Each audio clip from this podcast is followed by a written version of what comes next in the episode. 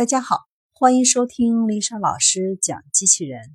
想要孩子参加机器人竞赛、创意编程、创客竞赛的辅导，找丽莎老师。欢迎添加微信号幺五三五三五九二零六八，或搜索微信公众号“我最爱机器人”。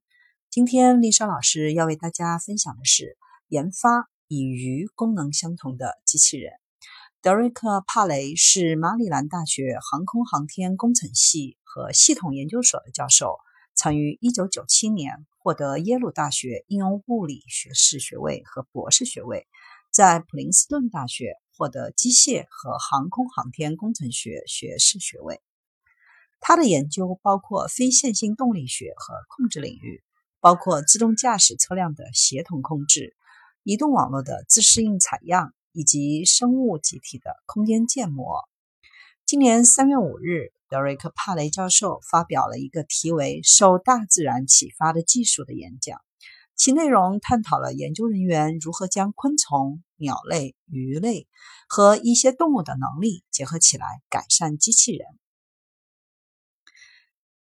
德瑞克·帕雷教授希望自主水下航行器具有与鱼类相同的能力。因此，他与 UMD 工程学院的研究生和本科研究员们一起研发了一款类鱼机器人，希望帮助工程师在自动机器人的背景下探索鱼类传感和推进力。帕雷教授正在研究如何将这个机器鱼做得更逼真，并能够对其他鱼类产生的漩涡做出反应。他计划在未来打造更多的机器鱼。以创建一个完整的系统。通过这项研究，帕雷教授表达了科学家为什么要向自然寻找答案。他说：“自他还是个孩子起，他就被鱼群能够作为一个有凝聚力的群体而流动所吸引。他认为这个群体看起来像是一个有机体。”教授将这种长期的灵感应用在了自动驾驶汽车的协同外部传感器中，通过侧线感。这条机器鱼可以感知附近水流的方向和速度、捕食者以及其他障碍物。关于鱼的推进系统，帕雷教授认为拍打可能比使用螺旋桨更有效。鱼类作为自然界最早出现的脊椎动物，经过亿万年的自然选择，进化出了非凡的水中运动能力。鱼类的游泳技巧远高于人类现有的航海科技。和普通的水下推进器相比，鱼类的游动具有推进效率高、机动性能好、隐蔽性能好等优点。鱼类的高效率与其高流体性能有关，其通过尾鳍的摆动能消除螺旋桨产生的与推进方向垂直的涡流，产生与推进方向一致的涡流，并且整理尾流。使其具有更加理想的流体力学性能，从而提高效率。有实验表明，机器鱼的推进效率比常规的水下设备要高百分之三十以上。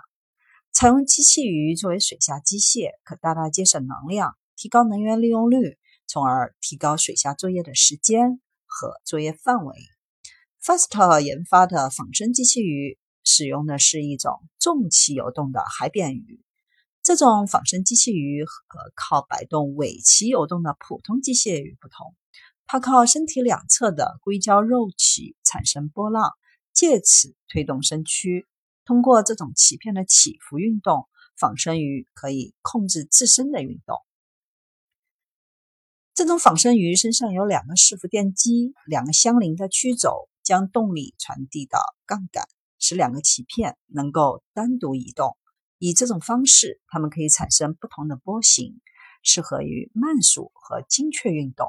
相比传统的螺旋传动器所搅拌的水量更少，更加节能。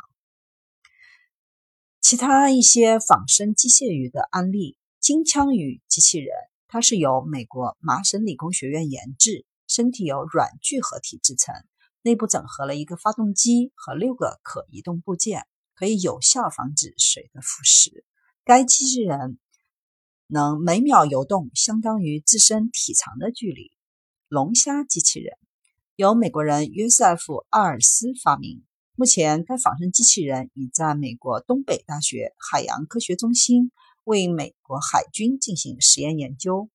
该机器人可以探索水下矿场，触须用来探索环境中的障碍物，八条腿可以向任何方向移动，爪子和尾巴可使其保持稳定。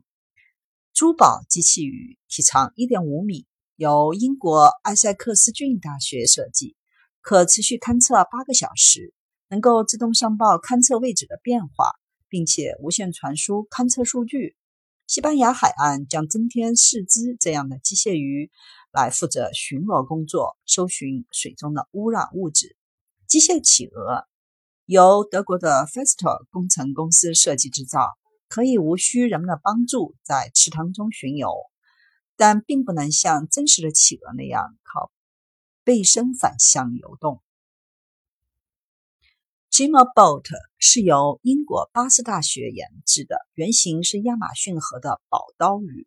该机器人可以在身体保持刚性状态下，通过鱼鳍作为推动器在水中穿行，能够用于研究靠近海岸的海洋生物。它的推进器能够排除多数的沉淀物，从而不致被海草所缠绕。机器水母由德国 Fester 工程公司设计。通过内置在圆顶结构中的十一个红外线发光二极管进行沟通联系。